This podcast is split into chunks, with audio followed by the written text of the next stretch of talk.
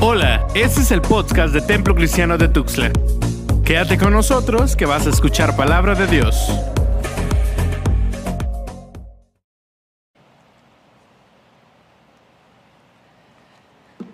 El Señor les bendiga, hermanos, en esta mañana. Creo que ya hemos sido bendecidos con toda la, la adoración y espero que eso nos haya preparado para escuchar en esta hora la palabra de Dios. Tengo una experiencia, quisiera iniciar con ello, que ha sido para mí ah, una constante, domingo tras domingo, tras domingo, tras domingo, dado que he venido siguiendo el, leccionario en las lecturas que se usan para la adoración, también las he seguido con el propósito de, de seguir una línea y predicar. Y entonces me emociono cuando encuentro un texto de la palabra de Dios y yo quisiera seguir ahondando más, este, escarbando hasta encontrar todo lo que pudiera acerca de, ello. Y como la interpretación pues no es un asunto privado, sino un asunto de, de comunitario, diríamos, ah, porque no soy el único que está leyendo el texto. Hay un montón de hermanos y hermanas que leen el texto y escriben, y algunos de ellos escriben artículos, algunos han escrito libros completos o sus tesis doctorales, que significaría que han vivido unos dos, tres años estudiando el texto y si alguien sabe del, del texto, pues serían ellos. Cuando uno ve sus bibliografías, ah, toda la información que hay, me da no sé qué cosa saber que lo, lo, único que tengo es del domingo al otro domingo. Pues no puedo leer todo lo que hay que leer, ¿verdad? Pero me esfuerzo, de verdad, créanme que hago mi, mi esfuerzo de leer tanto como pueda, eh, conocer. Porque creo yo que es mi tarea, entre otras cosas, traerles a ustedes toda la claridad que podamos uh, de el texto que estamos estudiando. Pero luego, como en el caso de, de, de hoy diría, sucede lo siguiente, que bueno, el domingo pasado prediqué, hace 15 días prediqué del libro de Josué, y me quedé con las ganas de seguir estudiando Josué. Pero ya este domingo es jueces y hay que entrar a estudiar el libro de jueces. Y el próximo domingo, pues no sé quién nos va a tocar, y ya voy a estar en otro libro de la Biblia y, la tarea se hace imposible, a veces frustrante, a veces desanimante, el hecho de que como pastor no tenga el tiempo suficiente a veces ni los recursos para poder hacer el trabajo de interpretación que ustedes como miembros de la iglesia se merecen. Y este es el caso de hoy. Son textos muy conocidos. Eh, pensaba mientras leía, ay, estos eran los, las historias que leíamos cuando estábamos en la escuela dominical. Yo no sé si ustedes de pequeños fueron a la escuela dominical, pero yo empecé a asistir casi desde los ocho años a las clases de escuela dominical y entonces aprendí muchas historias que hoy reconozco cuando las leo. Y es la historia de Débora, capítulo 4, capítulo 5 del libro de jueces.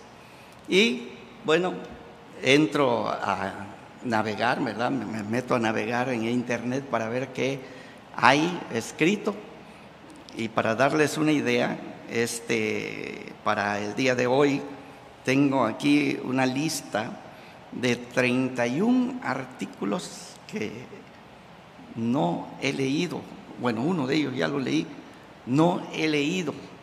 Me gustaría haber terminado y eh, decirles, ahora sí, ya, sé un poquito más acerca del texto.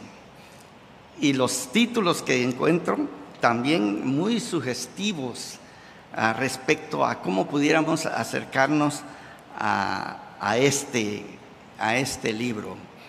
Uh, hay uno como este, Jael, guerrera de Yahvé. Me gusta eso. ¿sí? Ah, no sé si ustedes hace algunos, algunas ah, generaciones atrás, ¿verdad? Unas décadas, salió una película o una serie que se llamaba Buffy. ¿No, ¿No oyeron ese nombre? Buffy. Era la asesina de los vampiros. Así me hubiera, pues, me hubiera gustado poner Jael, ¿verdad? Mata vampiros. Porque trae una gran estaca y un martillo para clavar de 100 a 100, ¿verdad? Me encanta. Yo no sé si han leído la historia. ¿Sí la han leído, hermanos, completa? Esta es una historia, ¿verdad? Maravillosa. Eh, le pidió, dame de beber, tengo mucha sed, estoy cansado. Y ella fue y le trajo un litro ahí, no sé si lo fue a ordeñar de la vaca, ¿verdad? Pero un litro de leche. Y aquel hombre se la tomó y dicen que la leche da mucho sueño. ¿Sí? Se durmió profundamente dormido y dice la historia que ya nunca más despertó. ¿Verdad? Nunca más despertó. Quedó así todo encogido y todo el mundo está cantando por lo que hizo esta mujer. Bueno, les podría leer una gran lista.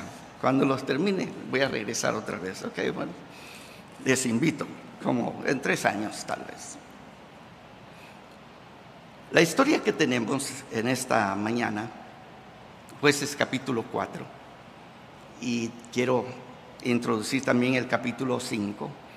Es una historia épica de cómo Dios trajo la victoria a Israel, derrotando a estos cananeos opresivos. La historia, como se cuenta, pretende ser un paralelo a un gran evento que es el que recuerda a Israel más que este, es el evento del el Éxodo. Allá era Faraón y el líder es Moisés con su hermano Aarón y su hermana Miriam, aunque a veces no la contamos, pero ahí estaba también. Ellos son los que van a ayudar para sacar al pueblo de Israel. Israel ha cantado desde aquel entonces, cuando cruzaron el mar, ahí están bailando, ¿verdad? Ah, con sus panderos, María y las mujeres, están cantando el gran evento. ¿Quién como Jehová? Y me acuerdo el primer día que llegué a, la iglesia de Alhambra, pues estaba cambiando de estilo de adoración, eh, venía de Volhais y cantamos con puro piano y órgano y nos movimos a Alhambra para trabajar allí y los primeros cantos que oímos, me acuerdo, los carros de Faraón. La primera vez que yo escuchaba los carros de Faraón y cómo me encantó. Necesitamos más, más de esta música, ¿verdad? Y pues he oído a través de los años ah, mucha música con los grupos y digo yo, amén, gloria a Dios, gloria a Dios, ¿verdad? Bueno, tenemos el Éxodo y tenemos la historia de Débora, de Barak, de Jael. Nuestra historia toma lugar después de la muerte de Aot, uno de los jueces y Samgar, que fueron jueces que salvaron a Israel también en momentos de mucha dificultad. La historia de Aot es fascinante y si quieren leer uh, historias parecidas, les recomiendo que lean el capítulo 3 de, de jueces, que es la historia de Aot, ¿sí? Y aquí entre paréntesis para ustedes, consíganse el libro de de, de Judith. ¿Sí han oído ese libro? ¿Sí? El libro de Judith. Este es Aot, ¿sí? Que era izquierdo, me gusta. A mí me fascinan los izquierdos. No sé por qué se me hacen raros, pero eh, son izquierdos, ¿verdad? Y este traía de este lado su tremenda navaja, ¿verdad? Y la historia cómo se va a desarrollar. ¿Sí? tengo un secreto para Pueden irse todos los demás porque voy a hablar con él. No sé qué estaba pensando el rey, ¿verdad? Y ya cuando se fueron, ahí cerraron con cerrojo. Y ahora sí, dime qué es lo que tienes. Y lo que tenía era un tremendo cuchillo, hermano. Se lo atravesó y, si quieren leer los detalles, ¿verdad? Cómo entró la hoja y luego lo que nosotros diríamos el mango y todo, todo lo demás. ¿Ok? Lean. En el caso de la historia de Judith, es una mujer viuda. Viuda. Está el encierro de Jerusalén y el Ofontes, que es el que está dirigiendo al ejército enemigo, es visitado por Judith, que se quitó todo su traje de luto y se perfumó, se puso bonita y aquel pensó, uh, ¿verdad? Gloria a Dios, ya el Señor contestó mi oración, pero entre el cabello, yo creo que era de las cholas de allá de, de Los Ángeles, ¿verdad? Allí traía la navaja y el resto de la historia lo pueden leer ustedes, ¿ok? Entonces, tenemos aquí la historia de Aot y de Samgar. Samgar es el otro juez que tenemos. Y este solito, hermanos, y no tenía con qué pelear. Se encontró, como diríamos allá en la costa, una carraca, que así hablamos, ¿verdad? Una carraca de burro. Pues con ese la agarró y se descabechó 600 filisteos. Y así salvó a Israel, dice la historia. Así es que estamos en un libro de historias maravillosas. De verdad, historias como le pusimos aquí, ¿verdad? Épicas. Son legendarias. Así como nosotros hablamos allá, a lo menos en, mi pueblito, mi papá le encantaba estas cosas. No sé dónde encontró las mil y una noches, se las leyó y se aprendió todos, más de 300 cuentos. Y yo de chiquito estaba ahí oyendo y me encantaban los nombres eh, árabes que aparecen en esta historia. Una historia de verdad fascinante. Pero la, noticia triste que tenemos es Israel. Imagínense con todos los salvadores que ellos están teniendo, maravillosos hombres que están salvando a Israel. Estos parece que nada más están esperando que se muera el juez para irse de nuevo en otra dirección. Dice el texto, los hijos de Israel volvieron a hacer lo malo ante los ojos de Jehová. Y Jehová, hermanos, ah, no, es, no, es muy tarde. Dice, Jehová los vendió en manos de Jabín, rey de Canaán. ¿Sí? ¿Sí? Escuchen el texto, hermanos. Este Israel ah, así está para volverse al mal. Y este Jehová así también está, hermanos, listo para castigar a su pueblo, porque es, bueno, parte de la historia como la tenemos. Este Jabín que, nos encontramos aquí, debemos de entender que es un título del rey. Así como hablamos del faraón, el faraón es el título del rey, no sabemos cómo se llama. No sabemos cómo se llama el faraón. Y ustedes van a especular ahí porque hay una lista de, de los nombres de los faraones, entre ellos Ramses. Ah, o el César, también el César. Pero ¿cómo, ¿quién era el César? Bueno, el César era Calígula, el César era ah, Nerón, el César era quien haya sido, ¿verdad? O el emperador, el emperador, títulos que se han dado. Pero luego sucede algo bonito, Israel se arrepiente y pide ayuda a Jehová y Jehová responde a sus clamores. Este es un ciclo, hermanos, que aparece en el libro de jueces y más que nada en el libro de jueces. Se cree que el libro de jueces fue escrito precisamente para demostrarle a Israel que la razón por qué estaba en Babilonia era porque este ciclo se repetía y se repetía y se repetía y se repetía y no cambiaba el pueblo de Israel. Y entonces Jehová decidió, voy a darles un escarmiento a esto de una vez y los sacó de la tierra y los tiró entre las naciones por todas partes para explicarles que no estaban allá porque el Dios de los babilónicos o el Dios de los asirios era más poderoso que Jehová. Jamás, hermanos. Esos ni dioses realmente eran, eran solamente ídolos. Les están enseñando que quien castiga la maldad de los hombres, y ojalá que castigue nuestra maldad aquí para que nos dé tiempo de arrepentirnos como este pueblo que, del que estamos escuchando. Pero bueno, ahí los tenemos. Los personajes que están en esta historia y que van a jugar papeles preponderantes son seis y los podemos arreglar en pares. Por un lado tenemos a Débora, a Jabín, que es el rey, y a Dios. Una historia que podemos escucharla desde ese ángulo.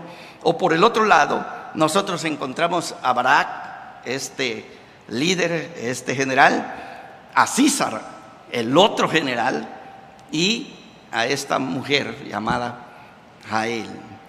Esta historia, hermanos, que fue plasmada por ah, estos escritores, nos la han preservado en dos maneras. La primera es la narrativa, y la narrativa pues tiene su, su, su genio en cómo se va describiendo. Y luego tenemos un canto, el capítulo 5, y cada uno de ellos tiene su propio ángulo. Y si tuviéramos el tiempo de estudiarlos detenidamente, aprenderíamos mucho de lo que está ahí. Compartiré un poquito pues de esta historia. Se nos dice que Débora es la que está gobernando Israel y ella suele sentarse, así dice el versículo, ella solía sentarse. Leí un sermón, me encantó, lo puse al español, se lo mandé a alguno de mis amigos pastores, le digo, oye, acabo de leer este sermón y está precioso. Ah, se los mando a ver qué, qué les parece, ¿verdad? Y me gustó, nada más una capsulita les voy a comentar.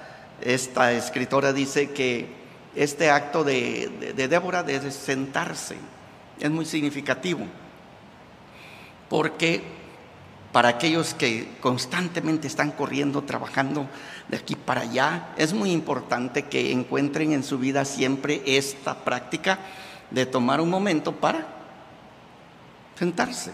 ¿Y para qué usted se sienta cuando anda haciendo muchas cosas? Pues se sienta para descansar, pero también pudiera ser para pensar pudiera ser para conectarse con Dios. Si usted hiciera esta, este asunto de descansar, leer tal vez la palabra de Dios, meditar, orar, conectarse con Dios, el Señor pudiera ayudarle a ustedes, darle perspectiva a todas las cosas que ustedes están haciendo. Si así fuera, sería maravilloso. Sus vidas encontrarían un balance entre María, que se sienta a los pies de Jesús para escuchar su palabra, y Marta que está afanada haciendo un montón de cosas en la cocina para servir a los que llegaron allí, ¿verdad? Me gusta la idea, sentarse. Esta mujer acostumbra exactamente a hacer eso de sentarse. Pero allí ella, que es una profetisa, tiene palabra de Jehová y manda a traer a Barak y le dice, ¿qué no Dios te dijo ya? Mire, o sea, Dios ya se había revelado a Barak, pero aparentemente Barak no está actuando. No está actuando. Alguien ha dicho, ¿verdad? Que ah, orando y orando y qué? Y con el mazo dando. Debemos de tener esa, esa combinación. Bueno, se hace necesario que Débora mande a traer a Barak y le diga que no, Dios ya te dijo pues que diez mil hombres de estas dos tribus se van a juntar contigo para ir al pleito, a la guerra. Y Barak hace algo muy interesante. Yo no sé cómo, cómo ustedes asimilan estas cosas, pero bueno, recuerdo un, este, en una clase que tuvimos allá en Point Loma, un pastor trajo su camiseta con una de esas ah, mensajes, ¿verdad? Un letrero que decía, estoy casado con tu pastor. Era un, hombre, pues, pero decía, estoy casado con tu pastor. Y uno lo lee, que está casado con otro hombre, es un gay este individuo, ¿verdad? Algo así, ¿verdad? Pero era el mensaje, estoy casado con tu pastor, porque su pastor, ¿verdad? De este hombre era su esposa, la pastora de la iglesia era la pastora de este hermano que estaba tomando clases ahí. Ah, Ok, porque si no, este nazareno ahorita lo vamos a ungir con aceite, ¿verdad? Lo vamos a bautizar, le vamos a imponer las manos o algo parecido vamos a hacer con este individuo. Pero sí, la iglesia del Nazareno ha sido, ha sido una de esas pocas denominaciones que ha afirmado el ministerio de las mujeres.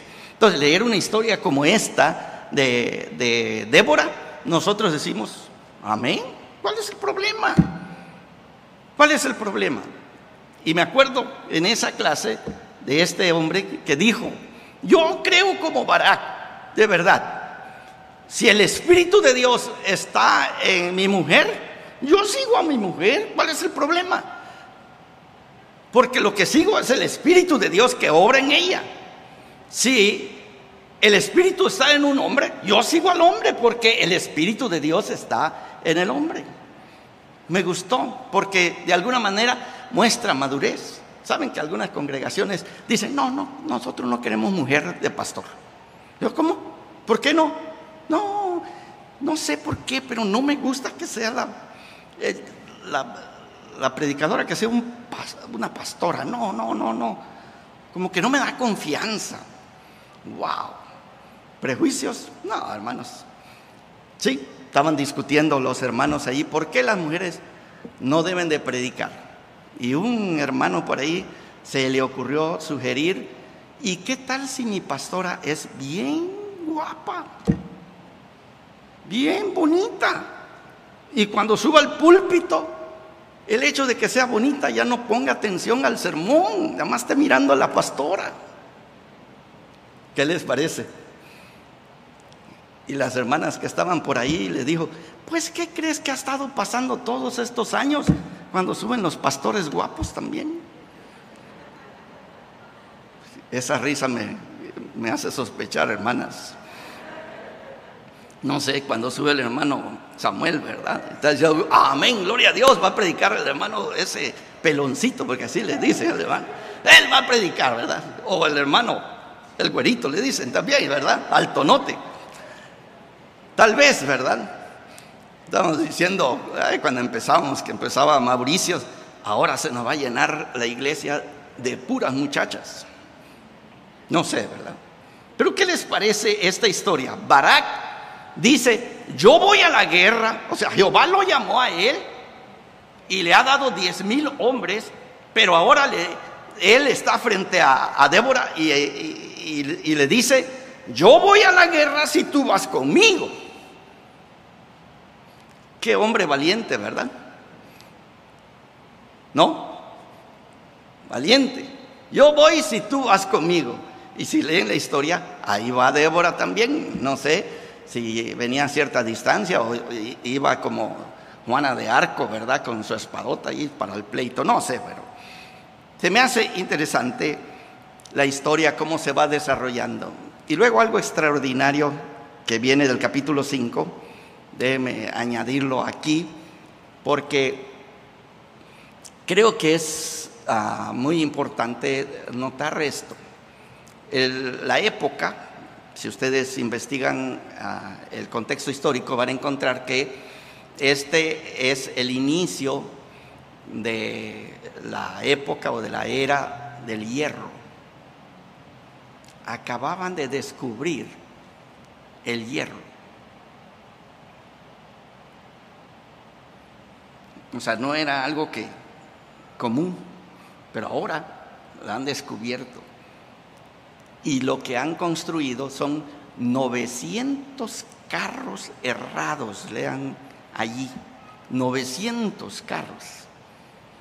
Y así me describía uno de mis profesores allá en el seminario, decía que pues las guerras eran estaban diseñadas de cierta forma. Y estaba el montón de israelitas así, todos amontonados, y estos carros errados, pues ponían allí en, las, eh, eh, en la rueda de la carreta, por decirlo así, le ponían espadas, de tal manera que venían como un molinito mientras iban corriendo estos carros. Y eh, y ya ven, cuando estamos todos en bola, amontonados, que viene el carro, pues ya ni sabemos para dónde correr, nos tropezamos y pasa el carro cortando lo que puede en el camino. Entonces, ya veo los 900 carros todos allí y el montón de israelitas por un lado. Este es el escenario del pleito. Ustedes están mirando desde un lugar favorecido lo que va a suceder y ya ustedes están diciendo, ¡ay, qué matanza va a haber! De verdad, va a haber una matanza, pobre los israelitas, pobrecitos, mira lo que va a suceder. Pero en este punto entra Jehová al pleito. Y esa para mí, yo soy cristiano, creo en este texto y digo, gloria a Dios. Amén, aleluya. Empieza a llover. El capítulo 5 nos narra eso. Viene Jehová, él viene en su carro también en una nube para el pleito y los mira, está mirando, empieza a llover. ¿Y sabe qué le pasa a un carro de hierro cuando llueve? ¿Qué le pasa a la tierra? Se afloja, se enloda. Y ya oigo el grito, al ataque. 900 carros salen.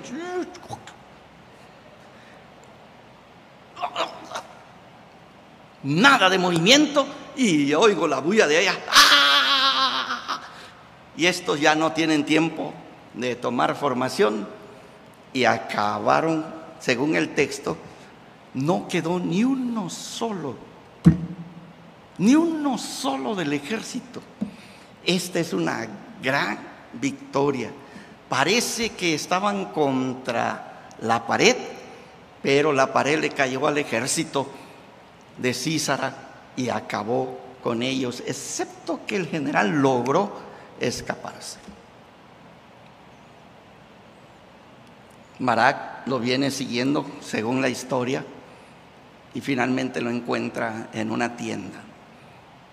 Ahí estaba dormido, bien acurrucado, tenía una sábana encima, así dice el texto, léanlo bien, y está dormido con una gran estaca atravesado de 100 a 100. Bonita la historia, ¿verdad, hermanos? De escuela dominical, les dije, de escuela dominical. Si quieren nos sentamos y, vemos algunos detalles. Me gusta el detalle del capítulo 5 de las asnas blancas. Si lo han leído, notaron ahí que hay asnas blancas. Los que montan en las asnas blancas, dice, se juntan en los abrevaderos y allí cuentan los triunfos de Jehová.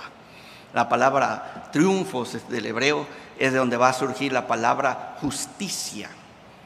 La palabra de Romanos capítulo 1, versículo 16, 17, la justicia de Dios. ¿Sí?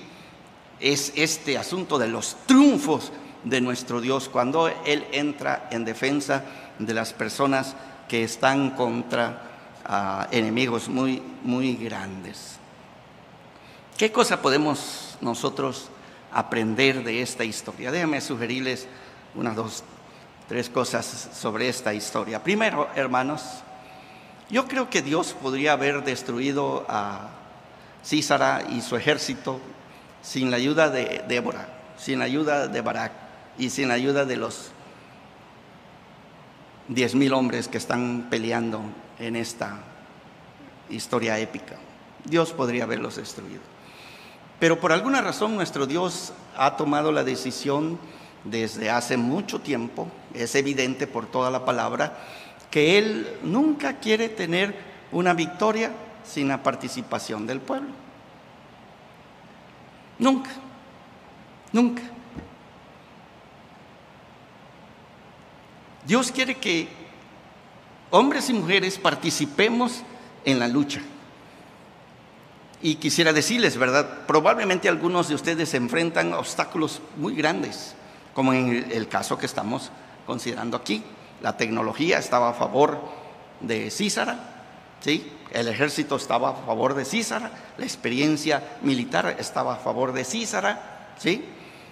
Ah, la cantidad de personas estaba a favor de Císara, todo estaba a favor de Císara. De hecho, se citaron el lugar donde hubo el pleito. Y quien citó fue Císara. Dijo, vamos a pelearnos en, ahí por el arroyo de Sidrón. Ok. Y del otro lado, de verdad, parece que como que tienen miedo, ¿verdad? Se están empujando unos a los otros. Lean el, el capítulo 5 y Débora va a atacar a las otras tribus de Israel. Porque algunos dicen, de, como en el caso de la, de la tribu de Rubén, hubo grandes resoluciones. Una de, de las cosas que ustedes van a encontrar en, en la gente es esto, de las grandes resoluciones. Cuando apenas elegimos a un miembro de la junta de la iglesia, venimos, oramos con él y todos de la iglesia venimos y le decimos, hermano, si, si necesitas ayuda, estoy contigo yo estoy contigo, te voy a apoyar. Yo voté por ti, voy a apoyarte, hermano. Y a la hora que usted le dice, hermano, me dijo que me iba a apoyar, sí, pero es que no puedo. ¿Cómo? Pero usted me dijo, sí, pero es que salieron estas otras y, otras circunstancias. Así estamos, hermano. Solo dos tribus pelearon. Y en el caso de la tribu de, de, de Rubén, de Zabulón, de Dan, ellos tuvieron grandes resoluciones. Vayan al pleito, nosotros les vamos a ayudar. Y cuando ya están en la mitad del pleito, ellos dicen, no, mejor no vamos. Mejor no vamos. Si ustedes van a servir al Señor, deben de entender que el brazo del hombre siempre es débil. Si no por nada dice la palabra de Dios, maldito el que confía en el hombre. Porque son desanimantes, hermanos. Uno quiere hacer el trabajo y desaniman. De verdad, que alguien le diga, sí, hermano, oro por ti, voy a estar contigo. Y luego, siempre no, mi mamá dice que no puedo ayudarte. Así tenemos en esta historia. Me gusta el hecho de esta mujer, que valiente. Bueno, las dos mujeres son valientes aquí en esta historia. Una animando a Barak ok, voy contigo, yo te voy a apoyar. ¿Sí? Y yo creo que Barak siente, si esa mujer viene, si esa mujer del Espíritu viene conmigo, todo va a salir bien. Y salió bien, gloria a Dios, ¿verdad? Pero,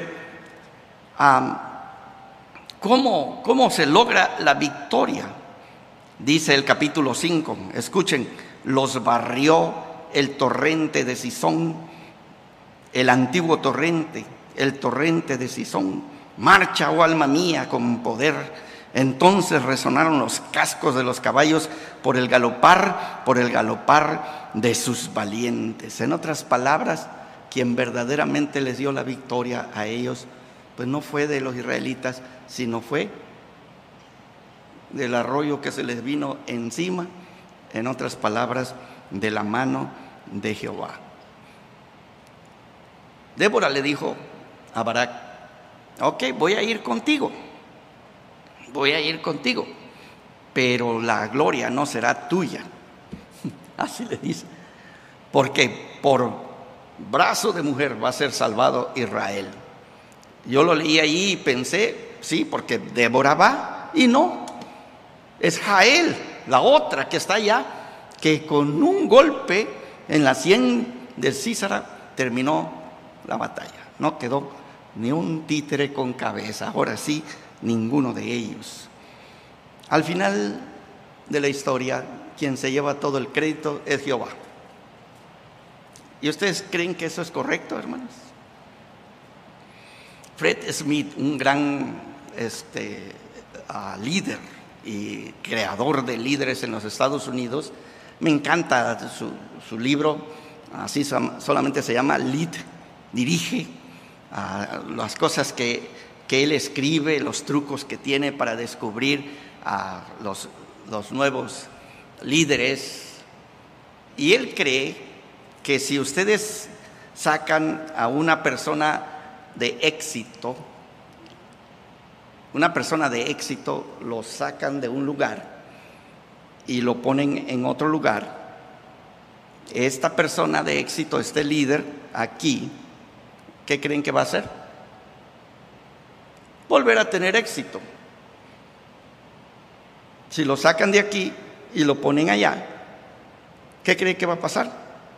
Va a volver a tener éxito, porque es una persona en sí mismo de éxito.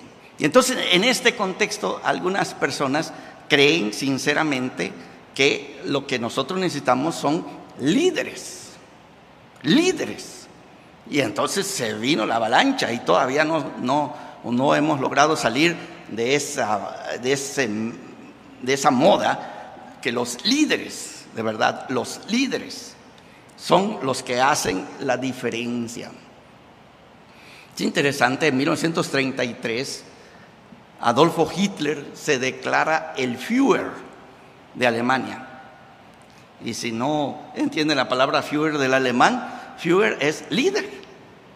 Inmediatamente que él está declarándose el Führer de Alemania, aquí está el teólogo Dietrich Van Hafer en el radio predicando, nosotros no tenemos otro Führer que Jesucristo.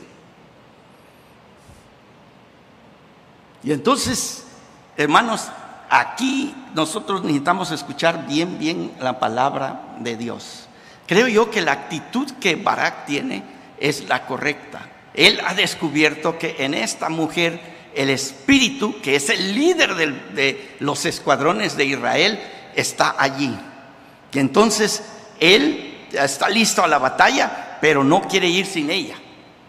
No quiere ir sin ella que nos indicaría, hermanos, que una de las tareas más grandes que ustedes y yo tenemos es orar al Señor que nos dé de verdad la visión para poder discernir exactamente quiénes son nuestros líderes que están llenos de la presencia de Dios para dirigirnos, porque nuestra batalla no es contra carne y sangre, sino contra potestades, contra tronos, etcétera, etcétera. Hermanos, nosotros necesitamos discernir el líder del espíritu o el espíritu que está en el líder. Para que podamos cantar con los salmistas que dicen, diga a Israel, no a nosotros. Diga pues ahora a Israel, no a nosotros la gloria, sino a Jehová sea toda la honra y la gloria de nuestro Dios. Esto nos pone en una situación muy, muy peculiar y creo que en el caso de Israel tenemos suficientes historias para poder aprender a discernir exactamente en este punto, porque también hay líderes de parte del enemigo, hermanos. Y yo no logro entender cómo una persona puede ejercer tanto poder tanto carisma para arrastrar a toda una generación, hermanos. Toda una generación. Y nosotros a veces somos tan inocentes, tan, yo no quiero decirlo, pero a veces tan tontos que nos vamos. El líder es ciego, cae en el hoyo y allá vamos nosotros también con ellos al hoyo. La palabra de Dios nos está enseñando a discernir precisamente esto. Tal vez un buen criterio sería, ¿y quién se lleva la gloria? Ahí me peleé con el doctor Franco en una ocasión que decía, pero tienes que acordarte, me decía Freddy, tienes que acordarte que Gedeón dijo, por la espada de Jehová y la espada de Gedeón. Así es que un poquito pues para Gedeón. Le digo yo, hermano, hubiera escogido otro líder ese es el peor del Antiguo Testamento que usted escogió. Tal vez Débora hubiera sido mejor. ¿Sí? De ella no se nos dice nada malo. Con Gedeón, con Sansón y con otros de los jueces, el problema eran los jueces, en realidad, los líderes del pueblo de Israel. Entonces, estamos aquí, hermanos, en una historia épica y tratando de aprender, de aprender. Nada más quiero ya para ir ah, concluyendo porque, bueno, Phyllis Tribble, una ah, teóloga, eh, crítica retórica y ah, feminista, esta autora que escribe libros preciosos, yo diría, ella siempre nota de quién se acuerda la palabra de Dios. Y saben, que la, la Biblia se acuerda de Jefté. Hebreos 11, por la fe, Jefté. Pero nunca se acuerda de su hija, que él mató. Nunca. Silencio. Y con el caso que tenemos aquí de Débora, ¿qué creen? Nadie la recuerda en el Nuevo Testamento. O sea, debería de estar allá en, Hebreos 11 y Débora, o a lo menos Barak y Débora. Pero no, se olvidó. Se olvidó la historia sagrada de esta mujer. Yo creo que vale la pena pensarlo. Y luego está esta otra mujer, la matavampiros que estaba allí, ¿verdad? Esta, a él, es la primera mujer que se le dice, bendita tú entre todas las mujeres. ¿Reconocen esa expresión? Bendita tú entre las mujeres. Sí, ¿verdad? Sí se acuerdan. En el Nuevo Testamento se va a decir de una jovencita de 13, 14, 15 años llamada María. Y a veces he dicho, ¿verdad? Cuando pintan a María siempre la, pintan muy humilde. Se haga su voluntad en mí, está diciendo ella, ¿verdad? María. Digo, no, hay que pintar a María como Ramona, ¿sí? Con su pasamontaña, su carrillera, porque ella es de esas mujeres que van a moverse hacia el ataque, diríamos nosotros, ¿verdad? Pero bueno, cuando nosotros estudiamos estas historias, me gustaría saber qué es lo que escuchan, qué es lo que ustedes escuchan, quiénes son los héroes. ¿Es Débora? ¿Es Barak? ¿Es Jael? ¿Son los diez mil hombres de Neftalí y de Zabulón? Tal vez en un cierto sentido pudiéramos decir, todos, todos son héroes cuando se ponen en las manos de nuestro Dios, porque el verdadero héroe de esta historia todavía resulta ser Jehová de los ejércitos. Cuando era, no muchacho diría, ¿verdad? Ya estaba casado, ya tenía a lo menos un hijo. Me invitaron a Tecate. Fui, prediqué en un campamento, muy bendecido, yo me acuerdo los llamamientos que hice, gentes vino, los jóvenes estuvieron ahí, las señoritas orando, oramos por ellos, me acuerdo, feliz estaba de, estar en ese campamento.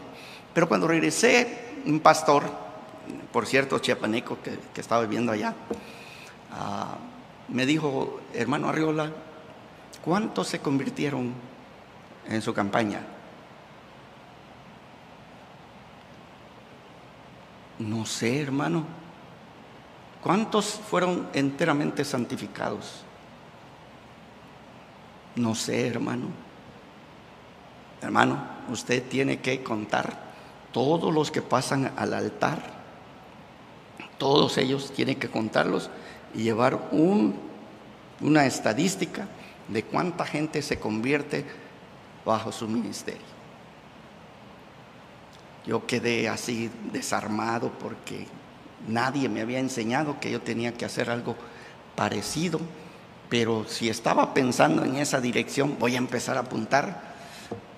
Me acuerdo muy bien, en otra campaña vino un joven, yo fui a orar con él y le digo, vengo para ayudarte a orar, eh, dime cómo debemos de orar y me dijo, tengo una tía que está muy enferma y por eso vine aquí a orar por ella.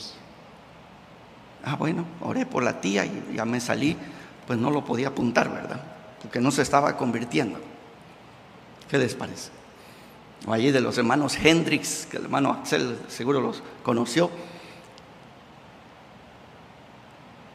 Uno de sus hijos no era cristiano y el hermano pues predicaba y un día que hizo llamado al altar, nadie pasaba. Y de repente su hijo pasó. Y él sintió, ay, pues aunque sea mi hijo, se convirtió. Entonces él fue a orar con su hijo y su hijo le dijo, no papá, pasé para sí, para ver si otros pasan.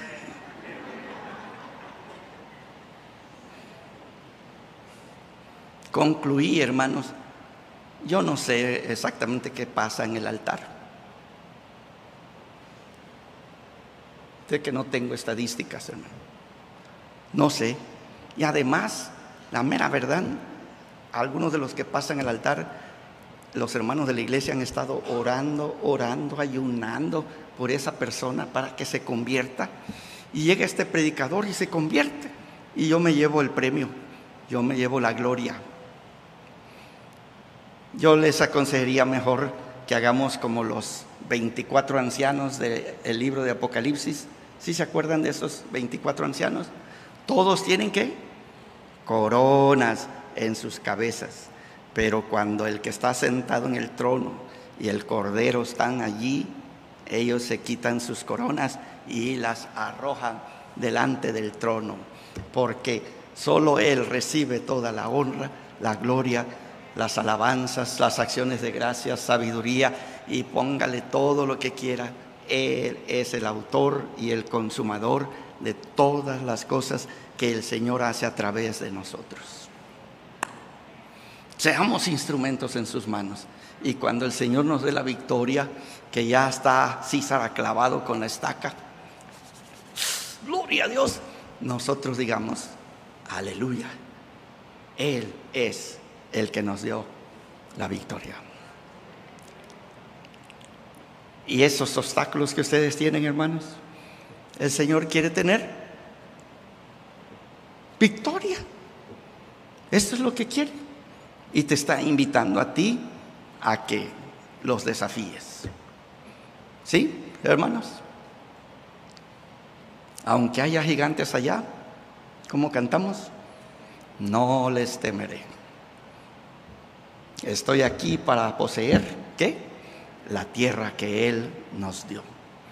Estas historias están escritas precisamente para animarnos a nosotros a enfrentar nuestros enemigos y ganar la victoria. Amén, hermanos. Señor les bendiga. Señor les bendiga. Hermanos, durante estos días que pasaron la semana, yo pedí que nosotros pudiéramos recoger una ofrenda para nuestro hermano Artemio.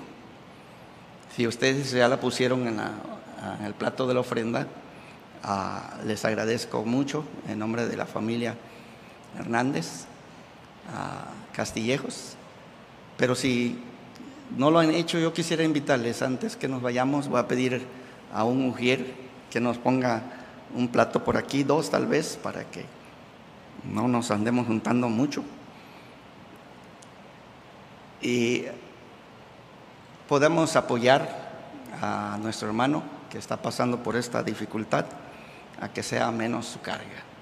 Voy a invitarles a que se pongan de pie, voy a orar, nos vamos a despedir y si usted tiene en su corazón dar una ofrenda, con mucho gusto la vamos a aceptar en esta hora.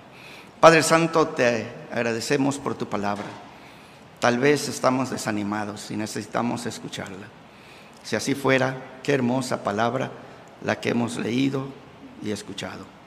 Permite que cada uno de los que estamos aquí recibamos ese ah, influjo de tu Espíritu Santo que nos anima a la guerra y a triunfar en el nombre de Jehová. Que podamos decir como David, tú vienes contra mí con espada, con jabalina, con escudo. Mas yo vengo a ti en el nombre de Jehová de los ejércitos. Añade tu bendición sobre cada uno de nosotros, que la gracia de tu Hijo Jesucristo inunde nuestros corazones y que la comunión de tu Santo Espíritu permita amarnos los unos a los otros. Oramos por esta ofrenda que vamos a hacer para apoyar a nuestro hermano Artemio. Amén. Hermanos, estamos despedidos y les invito a ofrendar si así desean.